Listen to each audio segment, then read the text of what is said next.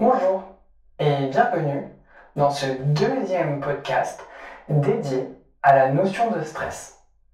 Je suis Laurent Gondin, étudiant en psychologie du travail et ergonomie et formateur spécialisé dans les questions de la qualité de vie et des conditions de travail, QVCT, et la prévention des risques psychosociaux, RPS. Aujourd'hui, je vous propose de continuer sur notre lancée et d'approfondir la question. La semaine dernière, pour rappel, nous avions vu ensemble la manière de définir le stress et nous avions évoqué la valence positive que pouvait apporter le stress. Pour ceux d'entre vous qui n'ont pas pu encore écouter ce podcast, vous pouvez retrouver un lien vers ce dernier en description. En ce qui concerne notre programme d'aujourd'hui, nous allons, comme convenu, discuter de la manière dont le stress nous traverse et nous influence. Cette question, elle a longtemps intrigué les chercheurs et aujourd'hui, un certain nombre de modèles permet de comprendre les différentes étapes qui se produisent dans notre tête et qui nous permettent de traiter l'information issue d'une situation stressante. C'est-à-dire que nous considérons cette situation comme incontrôlable ou inattendue. Le modèle que je vais vous proposer s'appelle le modèle transactionnel. Il a été proposé par deux psychologues américains appelés Lazarus et Falkman, qui sont par ailleurs une référence incontournable quand on veut comprendre le stress et son fonctionnement. Dans ce modèle, Lazarus et Folkman, l'information que nous percevons passe à travers trois systèmes de traitement qui vont à terme influencer le comportement et les pensées que nous avons. Je vais donc détailler ces trois systèmes et vous expliquer comment ces informations peuvent nous aider dans notre vie quotidienne. C'est parti. Commençons par la première étape de traitement appelée l'évaluation primaire. Cette étape consiste à l'évaluation de la menace de notre propre point de vue. On parle d'ailleurs de stress perçu.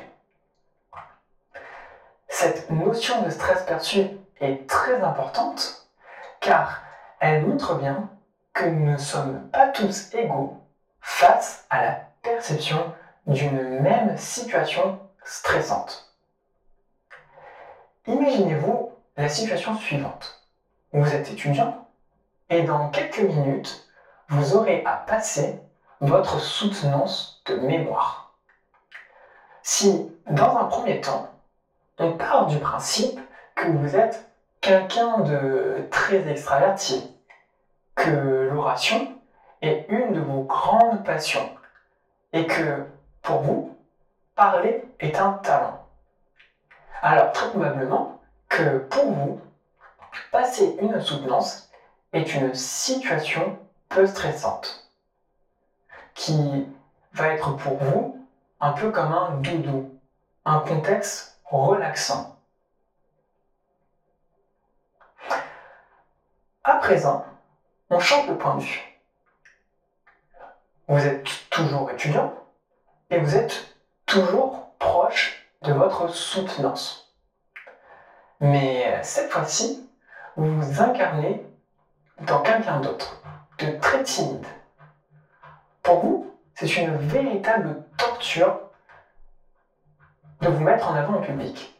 De plus, vous considérez que votre élocution est épouvantable et pour couronner le tout, à chaque fois que vous devez parler en public, votre respiration s'accélère, rendant votre discours presque incompréhensible. Alors, probablement que la soutenance est une situation extrêmement stressante pour vous. Cette mise en situation est très intéressante, car dans les deux cas, il s'agit d'une soutenance. Ce n'est pas la soutenance qui est stressante, mais c'est la vision et l'anticipation que vous créez dans votre tête qui va influencer la première étape de traitement du stress par votre esprit. La deuxième étape est appelée ressources perçues ou évaluation secondaire. Bon, ok, le cerveau, il a compris à quel point la situation est stressante, ou non. Mais à présent, il va chercher à identifier les ressources qu'il a à disposition pour pouvoir affronter cette menace. Encore une fois, on parle bien de perception et non pas d'éléments factuels. On reprend notre exemple.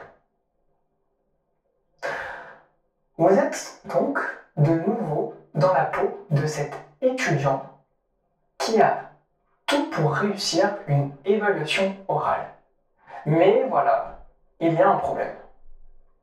Vous avez beau être très à l'aise à l'oral, vous n'avez strictement rien préparé pour cette oral.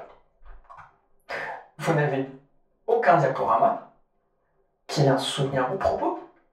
Vous ne savez pas comment enchaîner vos prises de parole. Bref, il n'y a aucune structure qui accompagne votre échange. Vous ne percevez donc aucune ressource qui vous permettrait de vous aider lors de cette évaluation. Dans ce cas, le stress peut devenir plus important. Et la question des ressources vaut aussi dans l'autre sens. Vous êtes maintenant un étudiant timide, mais bon bien que vous ne soyez pas à l'aise à l'oral, vous avez tout prévu pour commencer votre soutenance, une petite vidéo. Cela vous permettra de prendre quelques minutes pour prendre la température et par conséquent faire diminuer le stress. De plus, aucune chance que vous oubliez votre texte. Le plan de votre diaporama est parfaitement conçu, de telle sorte qu'au moindre doute, vous pouvez retomber sur vos pieds. Ici, l'évaluation primaire ne joue pas en votre faveur.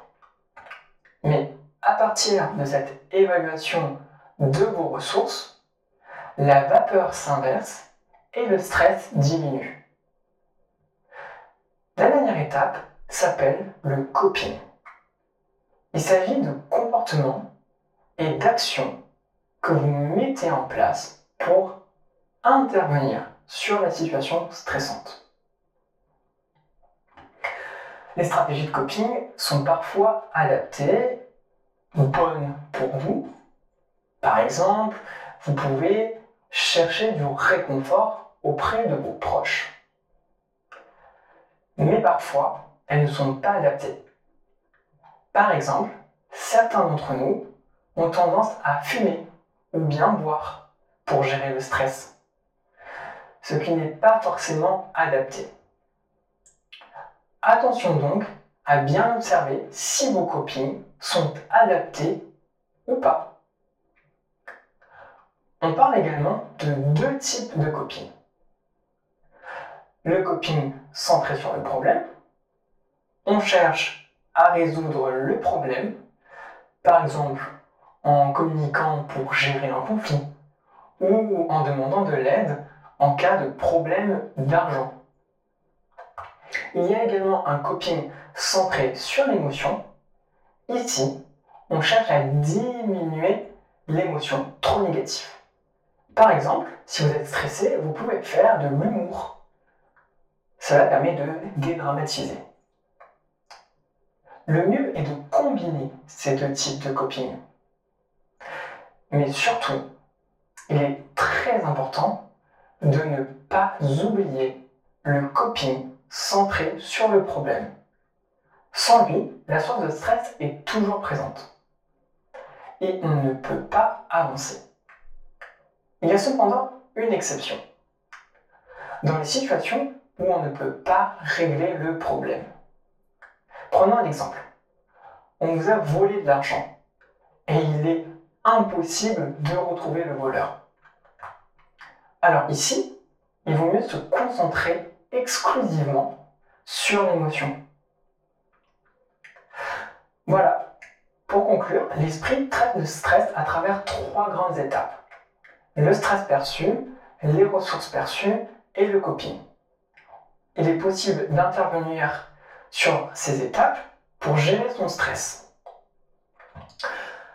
N'oubliez pas que si vous souhaitez aller plus loin sur cette question, sur cette thématique, Inspire Développement vous propose de vous former. Toutes les informations sont sur notre site internet www.inspire-formation.com.